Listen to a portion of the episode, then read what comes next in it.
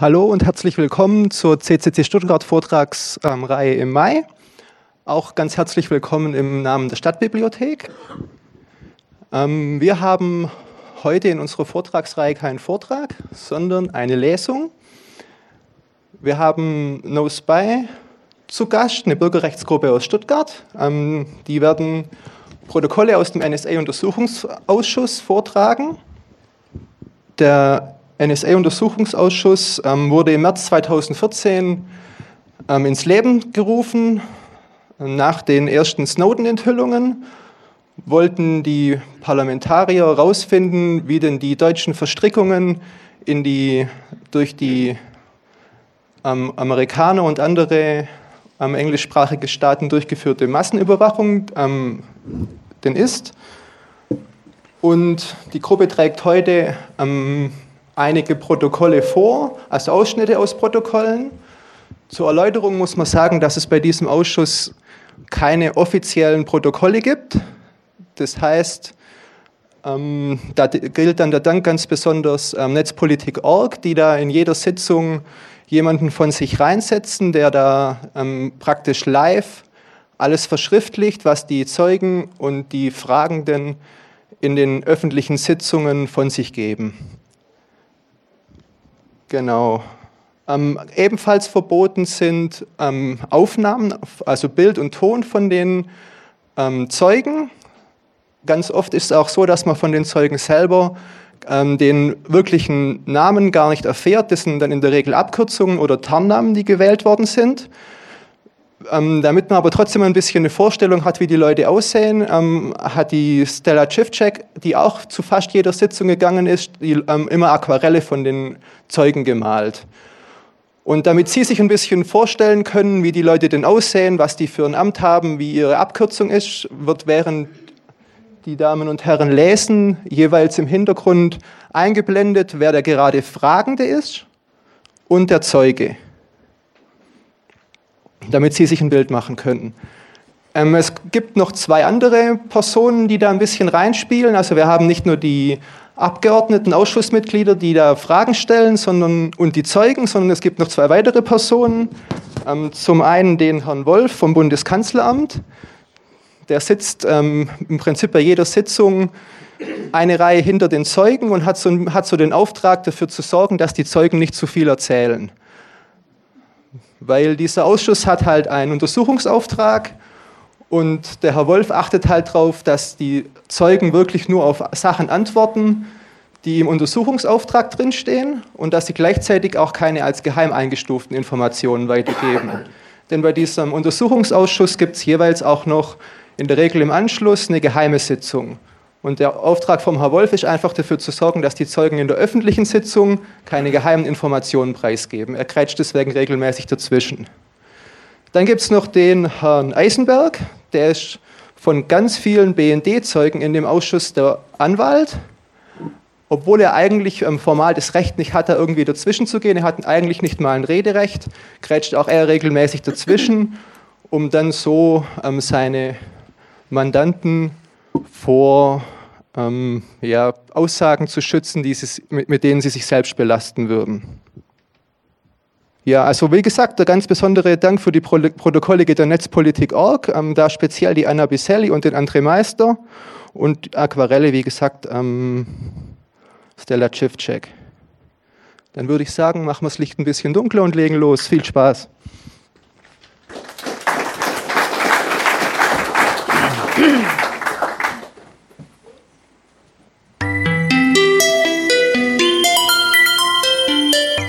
Grundrechte gelten nicht im Weltall. Eine Lesung zum NSA-Untersuchungsausschuss. Bestehend aus realen Dialogen aus den Ausschusssitzungen.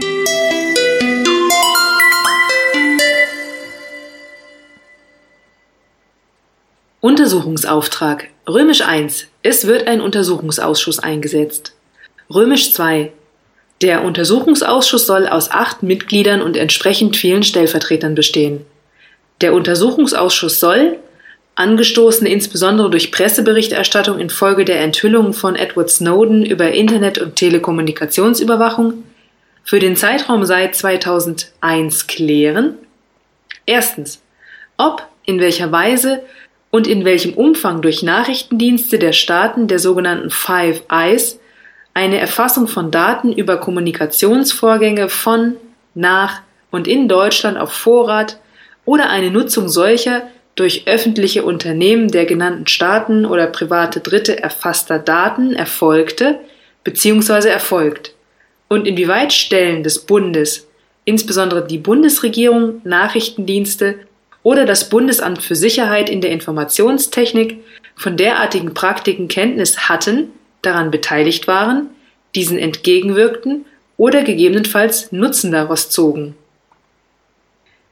Zweitens, ob und inwieweit Daten über Kommunikationsvorgänge und deren Inhalte von Mitgliedern der Bundesregierung, Bediensteten des Bundes sowie Mitgliedern des Deutschen Bundestages und anderer Verfassungsorgane der Bundesrepublik Deutschland durch Nachrichtendienste der unter Nummer erstens genannten Staaten nachrichtendienstlich erfasst oder ausgewertet wurden. Drittens, ob Empfehlungen zur Wahrung des verfassungsrechtlich gewährleisteten Schutzes der informellen Selbstbestimmung, der Privatsphäre, des Fernmeldegeheimnisses und der Integrität und Vertraulichkeit informationstechnischer Systeme sowie der sicheren und vertraulichen Kommunikation in der staatlichen Sphäre geboten sind. Nach Artikel 44 Absatz 1 des Grundgesetzes erhebt der Untersuchungsausschuss seine, Beweise in öffentlicher Verhandlung. Ich stelle fest, die Öffentlichkeit ist hergestellt.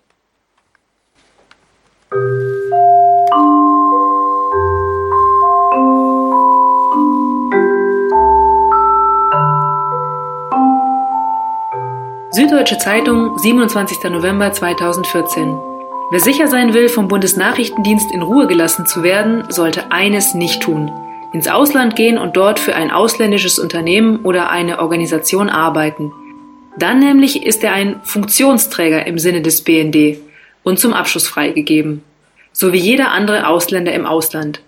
Wenn eine ausländische juristische Person kommuniziert, ist es für den BND unerheblich, welche natürliche Person das macht. Dem BND ist es dann egal, ob ein Deutscher, ein Belgier oder ein Afghane ein Fax schickt oder ein Telefonat im Namen der Organisation führt. G10-Schutz genießt der Deutsche dann nur noch, wenn er von seinem Büro aus privat kommuniziert. Ein juristisches Konstrukt, das sich der BND zurechtgebastelt hat, um ohne störende G10-Prüfung ausländische Organisationen bespitzeln zu können. Herr W.O. Sie waren seit 2005 beim BND in Bad Aibling für die regelmäßige Selektorenprüfung zuständig. Wenn Sie eine E-Mail-Adresse günther.oettinger.ec.europa.eu als Selektor haben, wie gehen Sie damit um? Wann? Vor dem Auftrag zur großen Selektorenprüfung 2013. Vor dem Auftrag wäre sie in unserem System eingestellt gewesen.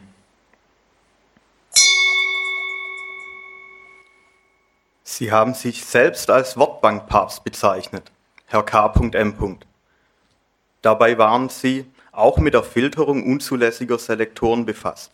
War Günther Oettinger bis 2013 auf der Selektorenliste, die eigentlich nicht zu Treffern hätte führen dürfen? Wir können gar nicht wissen, ob er drauf ist. Wenn wir eine Adresse nicht kennen, können wir sie auch nicht erkennen. Wenn es nur um eine E-Mail-Adresse geht, ja. Aber Oettinger an sich ist ja auch schon ein Begriff. Oettinger ist ein Bier und dementsprechend eine deutsche Firma. Oettinger haben wir nicht als Suchbegriff.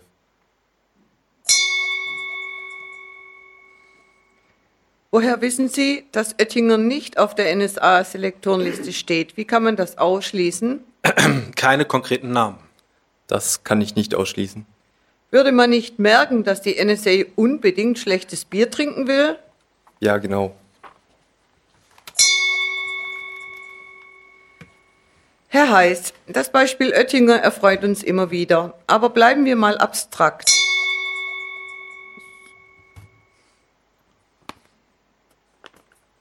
Äh, Weitermachen. Weiter. Mach weiter, gut. Ein Deutscher arbeitet für eine ausländische Firma im Ausland.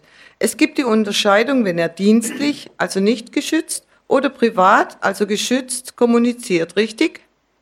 Ja, das ist die Funktionsträgertheorie. Die wird gerade inhaltlich bei uns geprüft. Was ist, wenn ein Deutscher für eine EU-Institution arbeitet? Wie sehen Sie das als Geheimdienstkoordinator im Bundeskanzleramt? Das kann man diskutieren, aber wir haben das noch nicht entschieden. Sie haben gesagt, die USA seien kein Aufklärungsziel. Ist es trotzdem möglich, Selektoren in Richtung USA zu steuern? Oder wäre das aus Sicht des Kanzleramtes problematisch, Herr Karl? Zu konkreten Telekommunikationsmerkmalen kann ich keine Auskunft geben. Ich habe gar nicht konkret gefragt, ich frage ganz grundsätzlich. Wenn ein Telekommunikationsmerkmal Terrorismus zuzuordnen wäre, Also sehen Sie das so, wie es der Kollege Schipanski von der Union gesagt hat. Wenn ein Franzose Dschihadist ist, dann steht das Dschihadistische im Vordergrund. ja, Also hat Herr Schipanski recht. ja, Guck mal, da findet mal jemand, dass du recht hast. Ist das bei, den, bei Deutschen auch so? Ist da jemand als Funktionsträger Dschihadist? da muss man unterscheiden, ob er im Ausland ist und ob das G10-Gesetz gilt. Sehr geehrter Herr Graulich, vor Ihrer Anhörung haben Sie die Gelegenheit, in einem Eingangsstatement im Zusammenhang zum Sachverhalt vorzutragen, wenn Sie das wünschen. Vielen Dank, Herr Vorsitzender. Von dieser Möglichkeit möchte ich Gebrauch machen. Ich habe einen Bericht erstellt. Ich hatte in den letzten Monaten 40.000 vom BND abgelehnte NSA-Selektoren einzusehen und zu analysieren. Die Arbeitsumstände ähm, habe ich in dem Bericht bereits geschrieben. Ich habe in BND-Räumen gearbeitet, weil ich es mit streng geheimem Material zu tun hatte. Deshalb habe ich auch Unterstützung vom BND bekommen. Wie ist es nun zu der Zahl an Selektoren gekommen, die ich zu untersuchen hatte? Sämtliche Selektoren wurden durch DAFIS, das Datenfiltersystem, gefiltert. Insgesamt 40.000 Selektoren wurden abgelehnt. Das DAFIS kann ich aus Geheimschutzgründen nur grob erklären. Es gibt drei Stufen. Auf der ersten Stufe werden deutsche Vorwahlen und deutsche Top-Level-Domains erkannt. Die zweite Stufe ist die sogenannte G10-Positivliste, die erfahrungswissenschaftlich entstanden ist. Alle Prüffälle, bei denen der BND erfahren hat, dass dahinter deutsche Rechtsträger stehen, sind in dieser Stufe. Die dritte Stufe filtert Selektoren, die deutsche Interessen verletzen würden. Sie ist am schwierigsten und historisch gewachsen. Sie wurde immer dann ergänzt, wenn Mitarbeiter des BND Fälle gesehen haben, die nicht zur Stufe 1 oder 2 gepasst haben. Sind Abgeordnete im EU-Parlament abgehört worden? Ich kann zu Details der Selektoren nichts sagen. Das ist nicht meine Zuständigkeit. Ist ein deutscher Europaabgeordneter rechtlich davor geschützt, abgehört zu werden? Das ist eine gute Frage. Natürlich gelten europäische Grundrechte, aber das habe ich noch nicht geprüft. Ich würde sagen, vom Grundgesetz wahrscheinlich nicht. Wenn Sie Ziele wie etwa EU-Institutionen, Regierungen anderer EU-Staaten und Ähnliches anschauen, hat die NSA mit Hilfe des BND politische Spionage betrieben? Ich finde die Formulierung nicht korrekt. Das mit dem Begriff Hilfe zu bezeichnen, da würde ich nicht mitgehen. Das interessiert mich recht wenig. Ich frage nochmal, hat die NSA mit Hilfe des BND politische Spionage betrieben? Völkerrechtlich ist Spionage zulässig. Ich sehe da keinen Verstoß. Sie sagen, jede Form von Spionage ist erlaubt. Ja, Aber nicht alles, was nicht verboten ist, ist erlaubt. Sehen Sie das Grundrecht auf Kommunikationsgeheimnis durch NSA-Selektoren verletzt? bei denen, die ich gesehen habe, nein, in Deutschland nicht. Teile dessen, was sich in Ihrem Gutachten findet, steht genauso beim BND. Finden Sie das nicht problematisch, dass das nicht gekennzeichnet ist? Vor allem die Sätze, die Sie komplett vom BND übernommen haben. Meinen Sie, man hätte das kenntlich machen müssen? Sie machen mir Unterstellungen, Sie stellen mir keine Fragen. Finden Sie das in Ordnung, dass abschnittsweise ein Gutachten des BND in Ihrem Bericht ist? Diese Ausführungen entsprechen meiner Rechtsauffassung.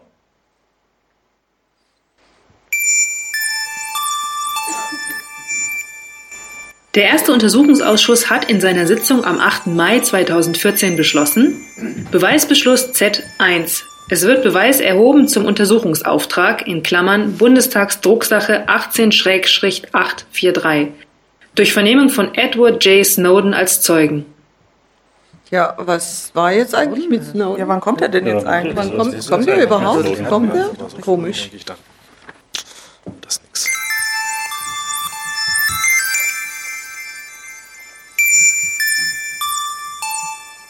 Der Spiegel, 14. Dezember 2014. Der Bundesnachrichtendienst BND hat mit einem weiteren großen US-amerikanischen Geheimdienst kooperiert, um Daten in Deutschland abzugreifen. Im Jahr 2005 wandte sich der BND an die deutsche Tochter des US-Netzbetreibers MCI und forderte Zugang zu Kommunikationsverbindungen des Unternehmens in Düsseldorf. Die weltweit agierende Firma hielt zunächst Rücksprache mit der amerikanischen Muttergesellschaft. Schließlich einigte man sich auf eine Zusammenarbeit unter Einbindung des US-Geheimdienstes CIA. Die Daten wurden von dem Netzbetreiber in die BND-Außenstelle Rheinhausen geleitet und dort aufbereitet. Damals trug die Dienststelle noch den Decknamen Ionosphäreninstitut. Über den Namen der Operation gab es Verwirrung. Sie lautete nicht Globe, sondern Glotaic, wobei die letzten drei Buchstaben für die CIA stehen.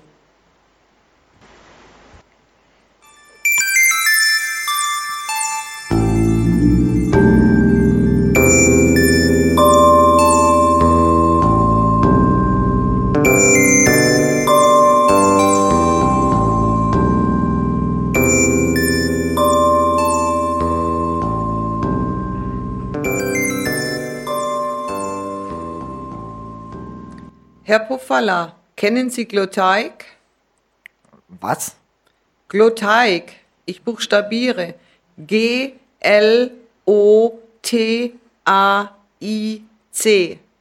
Nein. Guten Tag, Herr F. Punkt. Sie sind Leiter der BND Außenstelle Rheinhausen. In einer früheren Spiegelausgabe befindet sich ein Bericht über die Operation Glotaic, die in Rheinhausen durchgeführt worden sein soll. Entspricht der Bericht den Tatsachen? Das kann nur in eingestufter Sitzung besprochen werden. Kennen Sie den Spiegelbericht über Glotaic? Ich habe ihn gelesen. Aber Sie bestätigen nichts. Richtig. Warum sprechen Sie nicht darüber? Ich habe meine Aussagegenehmigung nicht selbst erstellt. Wir legen ja großen Wert auf die Aussagegenehmigung. Das Staatswohlargument ist kräftig, bei Alkonal gab es aber eine aussagefreundlichere Haltung. Ist das jetzt ein Strategiewechsel der Bundesregierung? Wir dürfen im Ausschuss ja nicht einmal den vollen Namen der Operation nennen. Sagt Ihnen Glo etwas? Ja, Aus dem Untersuchungszeitraum oder aus der Zeitung? aus dem Untersuchungszeitraum. Wann haben Sie davon erfahren? Irgendwann zwischen 2004 und 2006. Und wie haben Sie davon erfahren? Das war ein Auftrag aus der Zentrale. Worum ging es dabei? Dazu kann ich nur nicht öffentlich aussagen. Bei dem Auftrag aus der Zentrale. Waren Sie als Dienststellenleiter allein für die Umsetzung verantwortlich? Oder wurden mehrere BND-Mitarbeiter angesprochen? Nur nicht öffentlich. Ging es um Telefon, Fax oder leitungsvermittelte Kommunikation? Nicht öffentlich.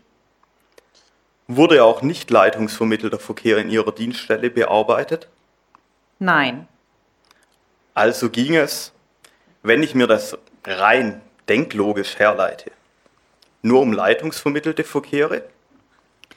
Das ist Ihre Schlussfolgerung. Ich kann in nicht öffentlicher Sitzung gerne mehr dazu sagen.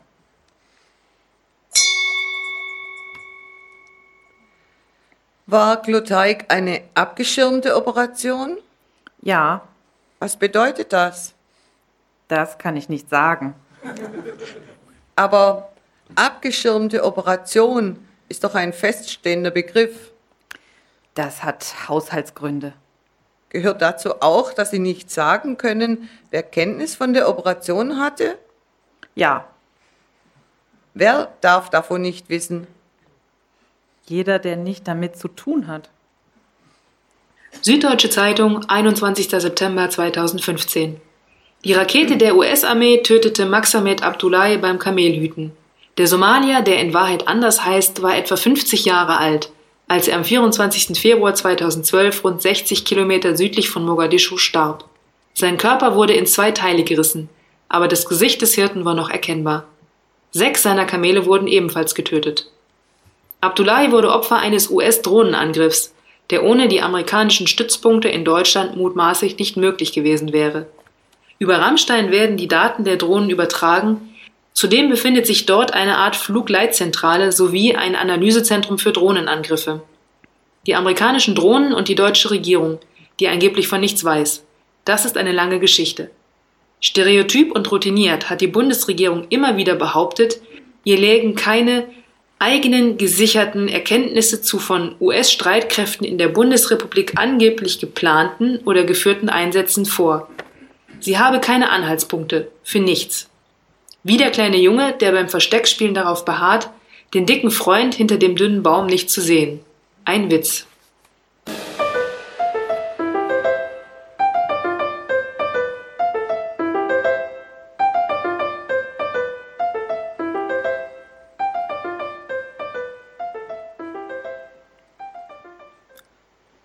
Ich bin Brandon Bryan, 29 Jahre alt, ehemaliger Drohnenpilot der US Air Force. Menschen wurden getötet und ich war Teil dieser Maschine. Viele Unschuldige haben dafür einen Preis bezahlt. Wir alle sind dafür verantwortlich, in Zukunft Ähnliches zu verhindern. Rammstein hat das Töten ermöglicht. Es war ein Signal-Relay-Stützpunkt für den gesamten Nahen Osten. Für welche Signale? Welche Daten wurden über Rammstein übertragen? alle Daten. Jedes einzelne bisschen an Dateninformation, das zwischen Flugzeug und Mannschaft übertragen wurde. Alles lief über Ramstein. Man musste sogar einen neuen Satelliten hochschicken, weil Signale aus dem Jemen zuerst nicht abgedeckt wurden. Drohneneinsätze liefen nicht über andere Länder als Deutschland? Genau. Nochmal. Hätte ein Drohneneinsatz über kein anderes Land als Deutschland laufen können, wegen der technischen Fähigkeiten, die in Deutschland vorhanden sind? Ja, die technischen Fähigkeiten sind der wahre Grund. Und dann liegt es auch am Ort. Es gibt einen einfachen Zugang. Egal, was man haben möchte, man kann die Information von Ramstein aus am einfachsten verbreiten.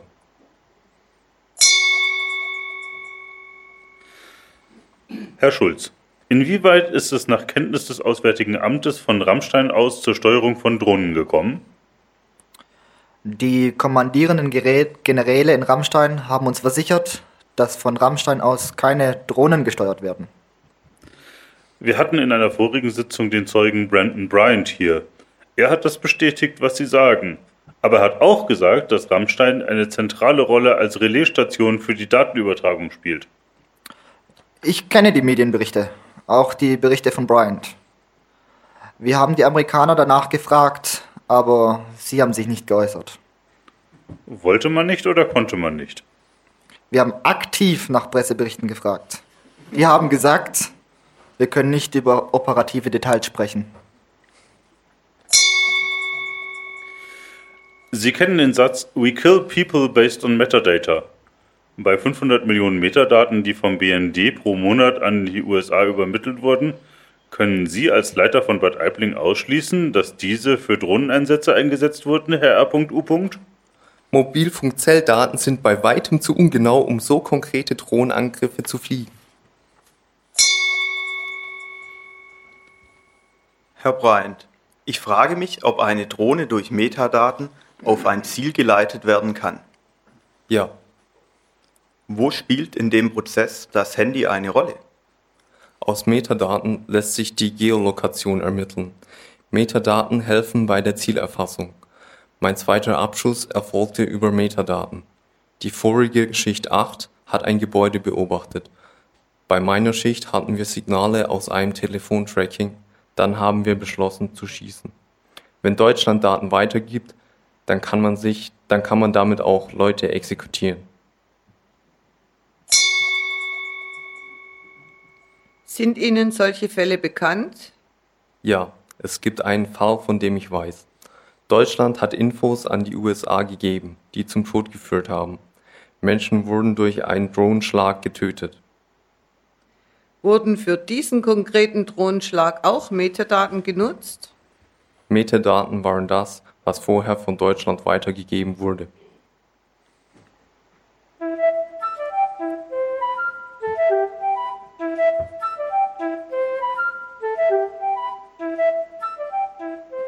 Die Zeit 19. März 2014. Die Bundesregierung wird am 30. Juni 2014 die umstrittene Hauptstelle für Befragungswesen des BND auflösen. Die Hauptstelle für Befragungswesen hatte über einen Zeitraum von 56 Jahren in der Bundesrepublik geheimdienstlich gearbeitet. Der NDR und die Süddeutsche Zeitung hatten im November 2013 berichtet, wie BND-Agenten systematisch Flüchtlinge aus Krisenregionen in Asylbewerberheimen befragen. Die Erkenntnisse über Kasernen oder Terrormilizen teilten die Deutschen auch mit den USA, die sie unter anderem für den Einsatz von Kampfdrohnen und für Flugzeugeingriffe in Afghanistan oder Somalia nutzten. Die Hauptstelle für Befragungswesen hatte bei der Informationssammlung eine zentrale Rolle gespielt, indem sie Vorgespräche mit den Flüchtlingen führte und einen Teil von ihnen auch intensiv befragte. Frau K. Sie waren langjährige Leiterin der Hauptstelle für Befragungswesen. Was war das Ziel der Befragungen von Asylbewerbern? Wir haben Informationsgewinnung zu zentralen Fragen aus Politik und Wirtschaft sowie zur Versorgungslage betrieben. Sie hatten neben deutschen Befragern auch andere. Wo kamen die her? Ausländischer Nachrichtendienst. Aus den USA? Ja. Haben die amerikanischen Befrager auch alleinige Befragungen durchgeführt oder war immer ein Mitarbeiter des BND dabei? Äh, grundsätzlich war die Regel, dass im Team mit dem BND befragt werden soll. Aus personeller Hinsicht war das nicht hundertprozentig durchzuhalten. Ich will Ihnen ein Dokument vorlegen. MAT A BND 2-3-10 Order 375 Blatt 350 fortfolgende. Leider wirkt sich die Vorschrift gemischter Teams negativ aus. Der Mangel an Deutschlands Befragerkapazität führt zu Untätigkeit. Frau K. stimmte dem Vorschlag zu, dass auch die Anwesenheit eines deutschen Praktikanten oder Bürosachbearbeiters die Vorgaben der gemischten Teams erfüllt.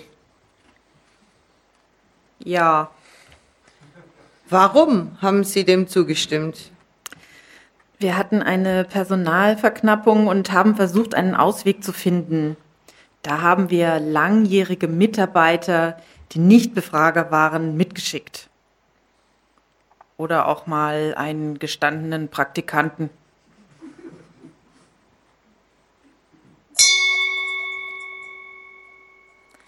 Wenn die Befragung der Asylbewerber durchgeführt wurden, welcher, welchen Zweck der Befragung hat man gegenüber den Befragten geäußert?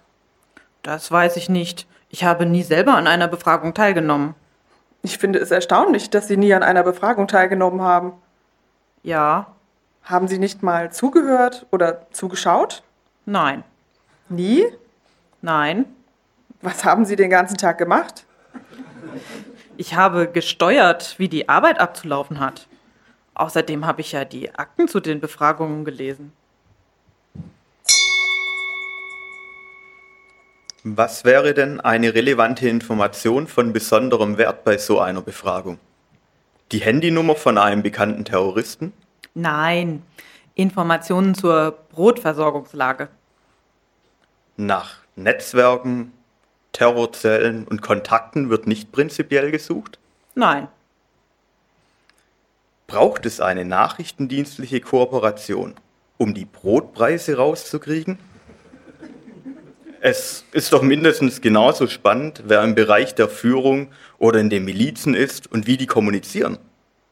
Können Sie mir da folgen? Würde man da Handynummern etc. von der Befragung ausschließen? Das habe ich nicht verstanden. Dann wiederhole ich die Frage nochmal. Würden Sie bei einer Befragung ernsthaft sagen, wir wollen die Handynummer des Terroristen nicht, wir wollen wissen, wie viel das Brot kostet? Wenn das so wäre, würde mich das erschrecken. Ich hoffe, Sie werden dafür bezahlt, nach Terroristen zu suchen. Wenn nicht, dann fühle ich mich nicht sicher in diesem Land. Ich habe hier Unterlagen, in denen etwas anderes zu den Handynummern drinsteht. Ich lege Ihnen ein Dokument vor für die Akten MAT A BND 2-3 folgend 14415 geheim, Seite 383 unten links. Ich würde im Zweifel den Brotpreis als Beifang nehmen. Aber auf die Telefonnummer würde ich draufspringen. Das ist doch ein trivialer Zusammenhang. Nein, die Brotversorgungslage kann auch zu einem Aufstand führen. Meinen Sie, das war der große Mehrwert für die Amerikaner bei gemeinsamen Befragungen? Fehlt da nicht was? Darin bestand die gemeinsame Zusammenarbeit. Also aus nichts. Sie sagen doch nichts. Es gab die Beteiligung am Informationsaufkommen in Deutschland. Das hätten Sie woanders nicht bekommen. Was für Informationen denn? Zur Politik? Also, was der Staatschef von Syrien ist oder wie? Nein, zur politischen Stimmungslage. Und das kriegen die selber nicht raus? Man kann sich ja auch noch mal Bestätigung einholen. Ich bin baff. Was Sie sagen, ist jenseits der Wahrheit. Vielleicht wollen Sie ja einfach Ihre Behörde schützen.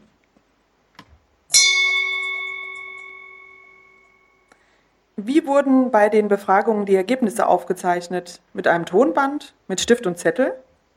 Stift und Zettel waren unser Regelarbeitsgerät. Bei den Amerikanern auch? Hatten die Computer? Die hatten auch Computer. Auch die Deutschen? Ja, ich erkläre mal zur Illustration. Als Hilfsmittel wurden auch Computer herangezogen, so nach dem Motto Google Earth. Es wurde gefragt, ist die und die Region zutreffend? Ist das der Standort von einem Krankenhaus? Herr Bryant, der amerikanische Militärgeheimdienst Defense Intelligence Agency hat in Deutschland zum Teil ohne Anwesenheit und Kontrolle des BND Befragungen von Asylbewerbern durchgeführt und dabei Kartenmaterial genutzt. Haben Sie einmal solche Karten oder Satellitenbilder gesehen? Spielte das bei Drohneneinsätzen eine Rolle? Wir haben Google Earth und Satellitenbilder verwendet, um Einsatzgebiete zu sehen. Aus welcher Quelle die stammen, weiß ich nicht. Haben Sie auch mal Material bekommen, in dem schon Einzeichnungen waren? Ja, Frau K. Punkt, Ich lege Ihnen jetzt ein Dokument vor.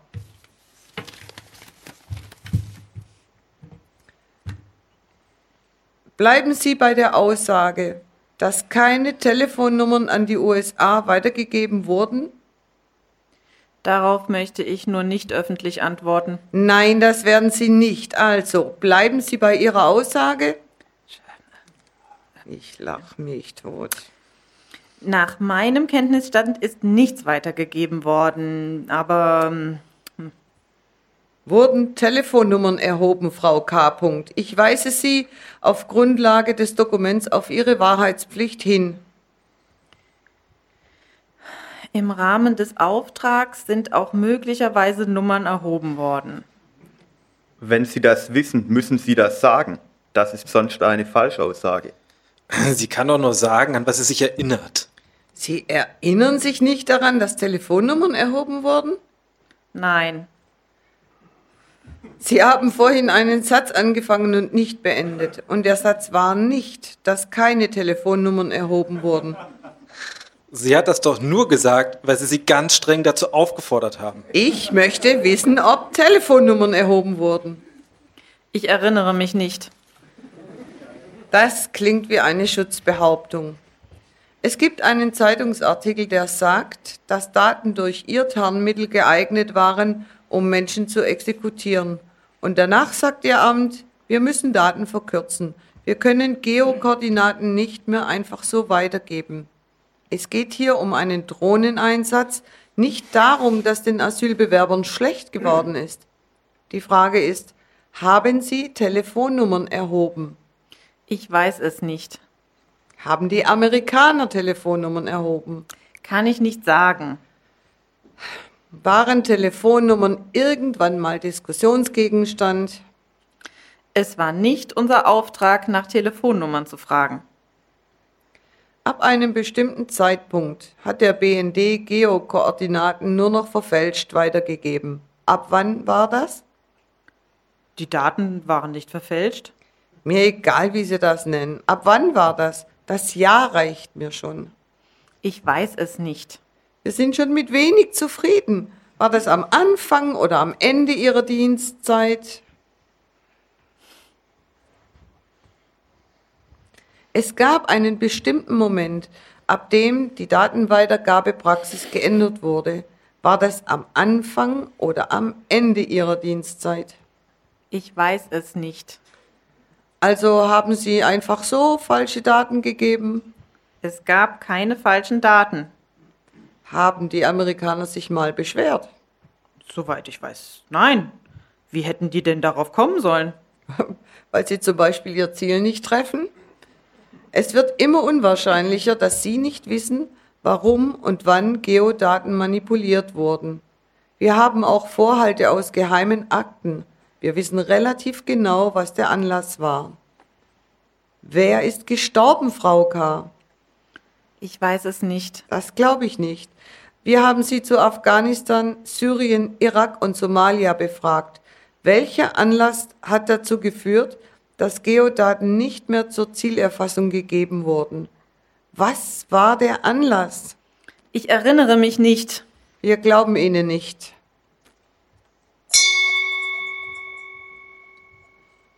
Haben Sie auf Grundlage von Paragraph 3 BND-Gesetz Flüchtlinge befragt? Ich kann mich nicht genau daran erinnern. Was ist die Grundlage für Ihre Tätigkeit? Das BND-Gesetz? Das ist eine unzureichende Antwort. Das müssten Sie selbst wissen, wenn Sie keine Juristin wären. Sie haben doch jahrelang die Behörde geleitet. Ich habe das Tarnmittel geleitet.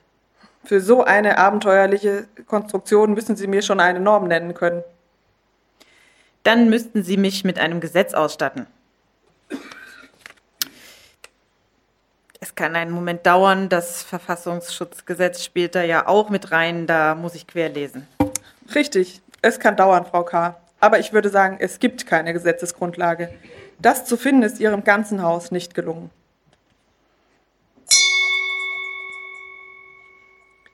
Es gab am 6. November 2012 eine Mail an Sie, in der es um eine interne Abstimmung zu einer parlamentarischen Anfrage geht.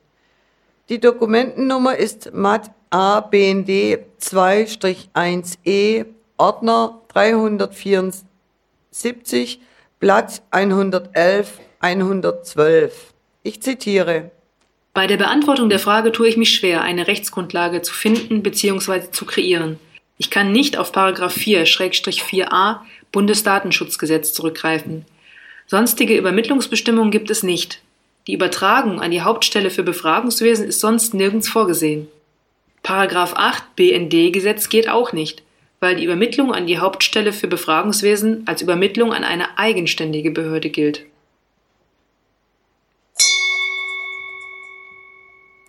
Sie sind bereits zum zweiten Mal geladen. Haben Sie sich auf Ihre zweite Sitzung vorbereitet und wie? Ich habe das Stenogramm der ersten Sitzung gelesen. Haben Sie mit jemandem gesprochen? In erster Linie habe ich überlegt. Frau K., haben Sie mit jemandem gesprochen? Man spricht immer mit irgendjemandem. Mit wem? Wir haben im Allgemeinen gesprochen. Mit wem? Mit ehemaligen Kollegen. Sind die Kollegen heute noch im BND aktiv? Ja. Sind die auf Sie zugegangen? Wir haben private Gespräche geführt. Haben die Kollegen das Live-Blog auf netzpolitik.org gelesen und sich gefragt, Frau K., was ist mit dir los? Ja, wir sind über netzpolitik.org ins Gespräch gekommen. Da sehen wir es wieder. Die Seite führt Menschen zusammen.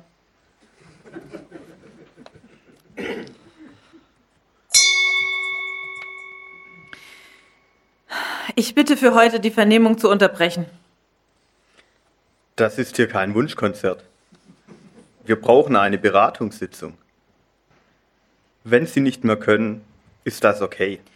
Ich kann nicht mehr. Sie können aber davon ausgehen, nochmal geladen zu werden.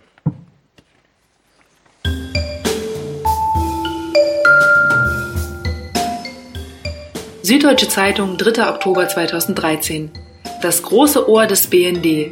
Es ist eines der geheimnisvollsten Bauwerke Bayerns. Mit einer riesigen Antenne lauscht der Bundesnachrichtendienst in Gablingen angeblich bis nach Afghanistan. Findet auch ein Austausch mit der amerikanischen NSA statt? Eine schwierige Spurensuche.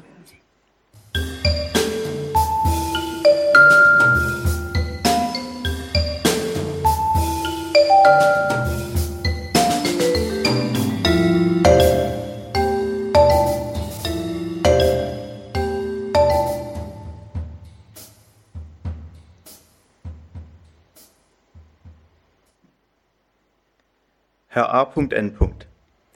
Sie leiten die, Sie leiten die BND-Außenstelle Gablingen. Welche Arten von Verkehren werden in Gablingen erfasst? Kurzwellenverkehre. Der Rest ist der Öffentlichkeit nicht bekannt. Meiner Meinung nach ist das eingestuft. Das ist eingestuft, richtig. Kurzwellenerfassung gehört nicht zum Untersuchungsgegenstand. Also ist Kurzwelle das, was Sie in Gablingen machen? Ja. Geht es da um Einzelerfassung oder machen Sie das in großem Umfang? Das ist nicht Untersuchungsgegenstand. Wann wäre es denn Untersuchungsgegenstand? Wenn mir Herr Wolf sagt, dass es Untersuchungsgegenstand ist. Nein, so ist das hier nicht, Herr A.N. Ich will mich aber an meine Aussagegenehmigung halten.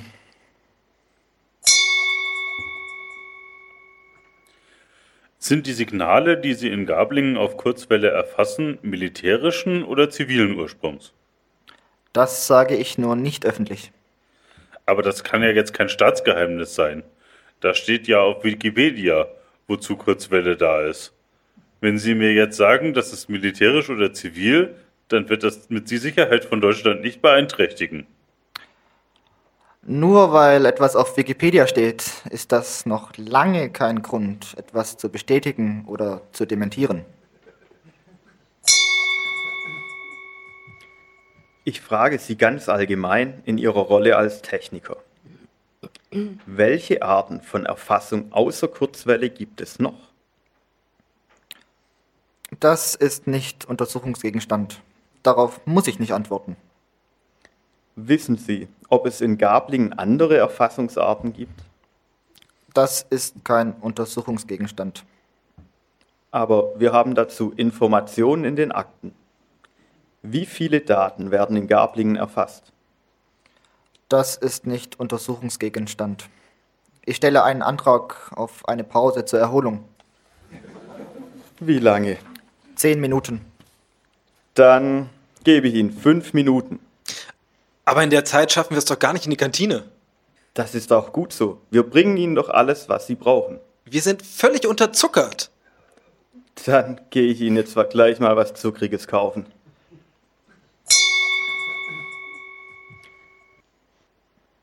War die Abhöranlage Gabling vormals eine US-Einrichtung? Das war jetzt nicht die schwere Frage, Herr N. Die Frage ist zwar nicht schwer zu beantworten, aber sie liegt außerhalb des Untersuchungszeitraumes. Gablingen wurde ehemals durch die US-Armee betrieben, bevor es zur Übergabe an den BND kam. Das liegt vor dem Untersuchungszeitraum. Bei sowas lässt man ja gerne noch einen Fuß in der Tür. Man geht ja nie ganz weg. Sind in Gablingen noch US-Amerikaner? Kommen welche zu Besuch? Treten die getarnt auf? Die Frage ist sehr allgemein gehalten. Was hat das jetzt genau mit dem Untersuchungsgegenstand zu tun? Sehr viel. Wir untersuchen hier die Kooperation des BND mit den Geheimdiensten der Five Eyes Staaten, egal wie die sich tarnen. Also, kommen in Gablingen Angehörige der Five Eyes zu Besuch? Wenn ich den Untersuchungsgegenstand richtig verstehe, betrifft der Datenhaltung auf Vorrat.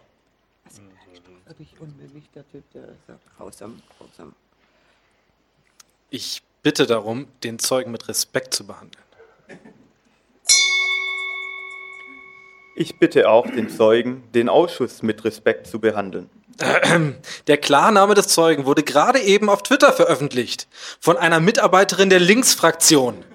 Herr Eisenberg, der Klarname des Zeugen stand in der Süddeutschen Zeitung schon 2013. Sind Ihnen Iconal oder Glo bekannt? Nur aus Presseberichten. War Gablingen in die beiden Operationen eingebunden? Haben Sie mal nachgefragt? Nein, wieso sollte ich nachfragen? Ich war nicht besonders interessiert. Ich lese nur stichprobenhaltig diesen Internetblog. Ich beantrage eine Pause. Zwei Minuten, Zehn Minuten. dann fünf Minuten. Nein, zehn Minuten. Ich habe hier einen Attest. Fünf.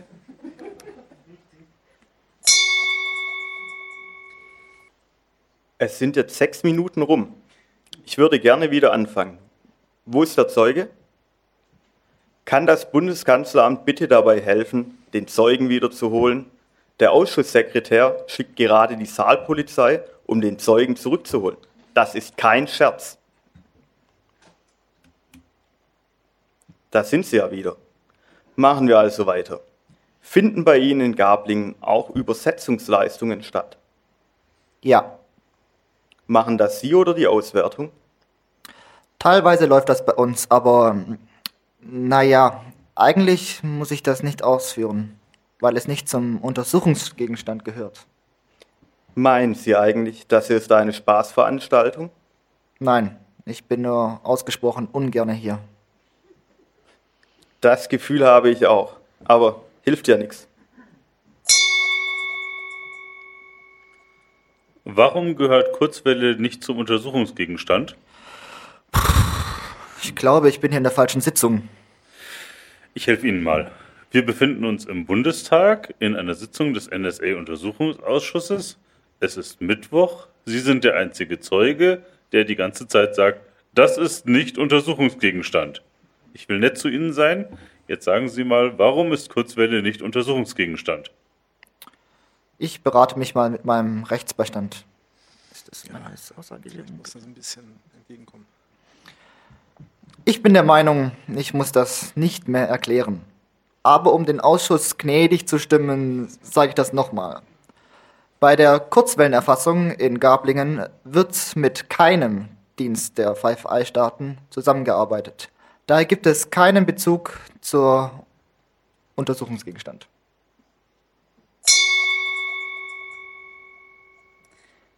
Sie waren ja auch schon mal in einer vorherigen Sitzung hier.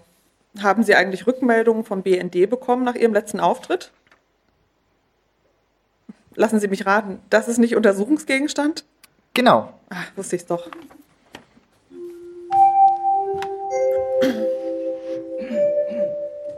Die Zeit, 14. November 2014. Der Bundesnachrichtendienst ist an Recht und Gesetz gebunden. Doch an welche Version? Der Bundesnachrichtendienst, so scheint es, entscheidet selbst, wann er sich an welche Gesetze hält und wann er dazu keine Lust hat. Aus Sicht des BND ist das sicher praktisch. Aus Sicht aller anderen Menschen wäre das allerdings ein Problem, denn laut Gesetz steht niemand über dem Gesetz. Wenn es doch jemand tut, kann man sich das ganze bedruckte Papier eigentlich sparen. Der BND ist der Ansicht, dass deutsche Gesetze, wie beispielsweise das Grundgesetz, für ihn nur gelten, solange seine Beamten mit beiden Beinen auf der Erde stehen.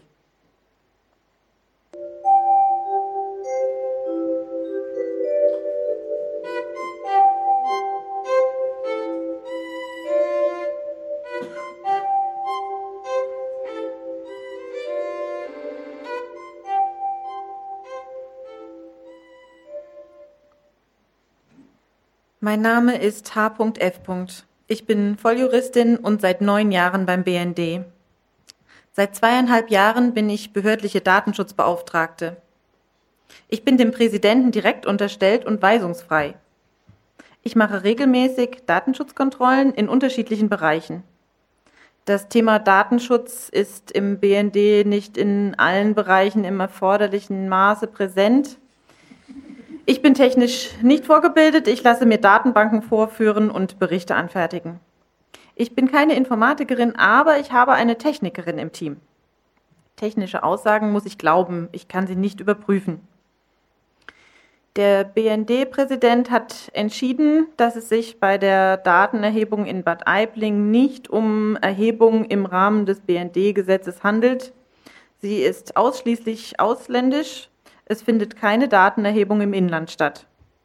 Daher gilt auch kein BND-Gesetz. In Bad Aibling werden ausländische Satelliten abgehört, zum Beispiel mit Verkehren aus Afghanistan und Pakistan, daher also Ausland. Das BND-Gesetz findet da keine Anwendung. Ich äh, habe eine andere Rechtsauffassung, aber ich habe nur eine Beratungsfunktion. Die Leitung muss mir nicht folgen. Wo findet Ihrer Meinung nach die Datenerhebung bei Satelliten statt? Nach meiner Rechtsauffassung ist das in Bad Aibling und daher im Geltungsbereich des BND-Gesetzes. Das sieht die Leitung aber nicht so. Wo ist der juristische Dissens?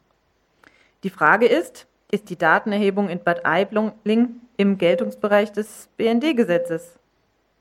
Und wie ist da die herrschende Meinung bei Fachpersonen? Beim BND ist die herrschende Meinung, dass die Erhebung im Ausland stattfindet. Da bin ich überstimmt worden. Es existiert ja nun mal eine Rechtsgrundlage. Warum bleibt die Gegenseite stur? Das müssen Sie den BND-Präsidenten fragen. Es geht ja hier nicht um Oberschlägt unter. Sie sind die Datenschutzbeauftragte. Wenn eine Rechtsauslegung Sie nicht überzeugen kann, warum beharrt der Präsident auf seiner Auffassung? Das ist eine Grundsatzentscheidung. Ansonsten würden ja strengere Regeln gelten. Fragen Sie Herrn Schindler. Sehr geehrter Herr BND-Präsident Schindler, Sie sind ja Verfechter der Weltraumtheorie, der zufolge die Satellitenerfassung in Bad Aibling außerhalb des deutschen Datenschutzrechts liegt. Das ist ein rechtsfreier Raum. Die BND-Datenschutzbeauftragte hat massive Bedenken angemerkt, das Bundeskanzleramt auch. Der BND hielt trotzdem an der Weltraumtheorie fest. Halten Sie an dieser Rechtsauffassung auch weiterhin fest? Eigentlich hätte ich mir die Frage gar nicht stellen müssen. Das wurde mir bei Dienstantritt so erklärt. Da wird ja wohl irgendwer die Rechtsauffassung überprüft haben. Ich habe diese gelebte Rechtsauffassung im BND vorgefunden. Wir nennen das auch nicht Weltraumtheorie. Wir schon, wir finden das ganz bildhaft. In Paragraph 1 Absatz 2 BND-Gesetz steht, werden im Geltungsbereich dieses Gesetzes Informationen einschließlich personenbezogener Daten erhoben, so richtet sich ihre Erhebung, Verarbeitung und Nutzung nach den Paragraphen 2 bis 6 und 8 bis 11 des BND-Gesetzes. Ich finde, die Erhebung erfolgt nicht im Geltungsbereich. Ich stehe damit im BND nicht allein. Es gibt gute Gründe, das so zu sehen. Paragraph 1 Absatz 2 BND-Gesetz muss anscheinend für alles herhalten. Aber das ist keine omnipotente Norm, sondern ein Notnagel mangels anderer Regelungen. 2002 gab es noch keine Google, Twitter oder soziale Netzwerke. Kann man heute an dieser Praxis festhalten, vor allem mit der laut gewordenen Kritik? Die gelebte Rechtspraxis, die ich vorgefunden habe, war 2012. Da war die Welt schon digital. Die massiven Bedenken aus meinem Haus fand ich ganz gut. Deswegen habe ich Frau Dr. F. ja auch zur Datenschutzbeauftragten ernannt. Ich war ihr sehr dankbar für ihre eigene Meinung. Aber ich habe trotzdem anders entschieden. Es gibt ja auch die Theorie des virtuellen Auslands, die besagt, dass das Abgreifen von Auslands-Auslandsverkehren am Internetknoten in Frankfurt auch Ausland sei. Man macht auch große Klimmzüge, dass Telefonnummern keine personenbezogenen Daten seien und deshalb das Bundesdatenschutzgesetz nicht gilt. Wir finden beim BND sehr viel Kreativität bei der Rechtsauslegung, um die Befugnisse des BND massiv zu erweitern.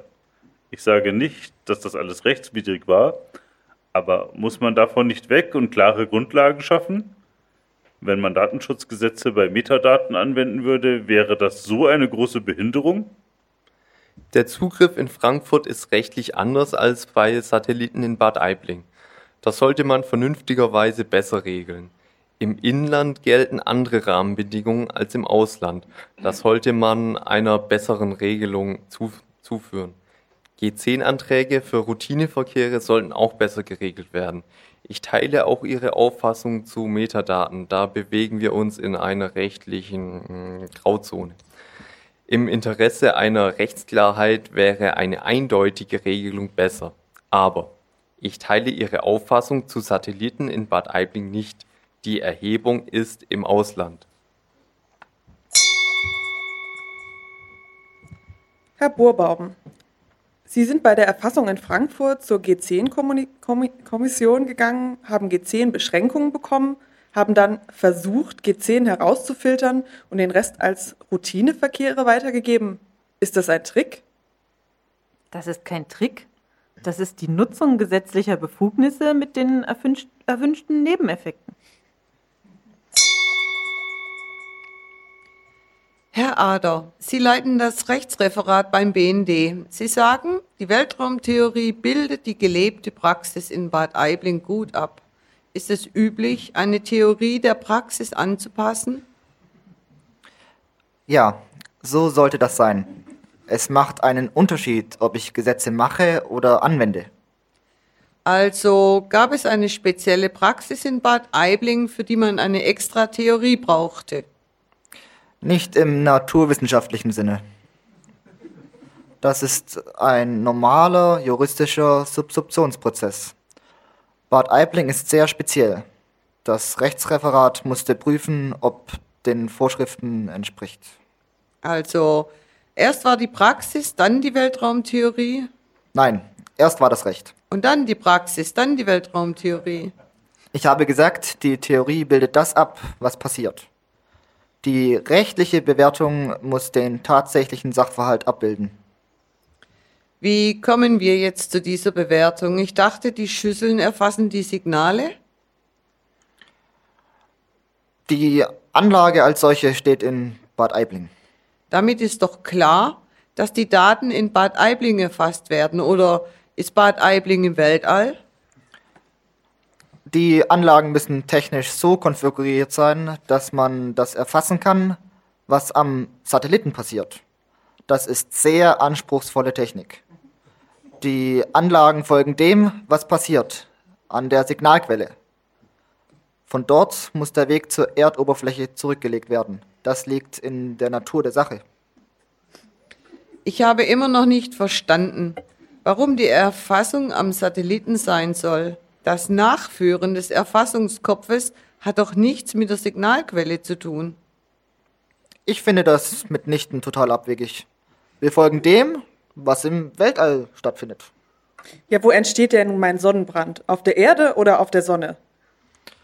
Der Schwerpunkt in Bad Aibling besteht daraus, zu korrigieren, was auf dem Weg zum Satelliten an ähm, Störungen anfällt.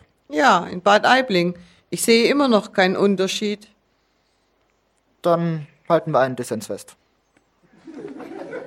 Aber das Signal kommt von der Erde und hat immer einen terrestrischen Bezug und Verarbeitung und Erfassung finden in Deutschland statt. Das überzeugt mich nicht. Alles kommt von der Erde, außer Signale von Außerirdischen. Das kann doch kein rechtlicher Unterschied machen. Aber ich will gar nicht bestreiten, dass die Weltraumtheorie keine mehrheitsfähige Auffassung hat. Man kommt mit der Weltraumtheorie an die Grenzen unseres Rechtssystems. Vielleicht werden sie sogar überschritten. Die Daten werden in Bad Aibling verarbeitet, Herr Heiß. Außerhalb des Geltungsbereiches des BND-Gesetzes gilt das auch für die Verarbeitung, auch in Bad Aibling. Das hat weitreichende Konsequenzen. Die Daten landen alle beim BND und der ist Recht und Gesetz unterworfen. Im Ausland gilt kein BND-Gesetz. Man kann sich über unterschiedliche Auslegungen streiten. Das hat kein System. Bei unterschiedlichen Auslegungen ist die, die für die größere Sicherheit unserer Soldatinnen und Soldaten im Ausland besser ist, die naheliegendere. Herr Schindler freut sich bestimmt über diese Auslegung. Sie sind ehemaliger G10-Jurist des BND, Herr Burbaum. Als solchen frage ich Sie, haben Menschen Grundrechtsschutz, die nicht Deutsche sind und zufällig im Ausland? Davon soll es ja ein paar geben. Der BND ist eine deutsche Behörde und unterliegt deutschen Gesetzen. Das Fernmeldegeheimnis gilt nicht immer. Das Fernmeldegeheimnis gilt für Ausländer nicht? Ausländer genießen keinerlei Grundrechtsschutz? Das ist eine schwierige Frage. Unterliegen sie Artikel 10? Das müsste man mal prüfen. Aber ich sehe da kein Hindernis. Ein Franzose telefoniert mit einem Belgier in Belgien. Darf der BND das ohne jede Einschränkung abschnorcheln? Der BND darf das. Bisher ist uns die BND-Interpretation der folgenden Gesetzeslage bekannt. Die Weltraumtheorie. Satellitenerfassung in Bad Aibling geschieht im Weltraum, nicht in Deutschland. Virtuelles Ausland. Die Kabelerfassung in Frankreich ist virtuelles Ausland. Metadaten sind nicht personenbezogen. Damit entzieht sich der BND deutschem Recht. Ist das ein tragbarer Zustand, Herr Fritsche? Deswegen ist die Bundesregierung doch bestrebt, eine klarstellende Regelung zu finden. Glauben Sie, eine einfache Klarstellung reicht? Ja. Damit ist der öffentliche Teil der heutigen Sitzung beendet. In 20 Minuten geht es mit der eingestuften Sitzung im bekannten Raum weiter. Herzlichen Dank. Die Sitzung ist bis dahin unterbrochen. Vielen Dank an die Öffentlichkeit und diejenigen, die immer aus der Sitzung berichten. Ich wünsche Ihnen noch einen schönen Abend. Kommen Sie gut nach Hause. Entschuldigung, hier liegt noch ein Dokument, auf dem streng vertraulich steht. Das muss ein früherer Zeug Zeuge hier vergessen haben. Grundrechte gelten nicht im Weltraum. Eine Lesung über den NSA-Untersuchungsausschuss. Zusammengestellt von Anna Biselli, gelesen von No Spy e.V. und Freunden.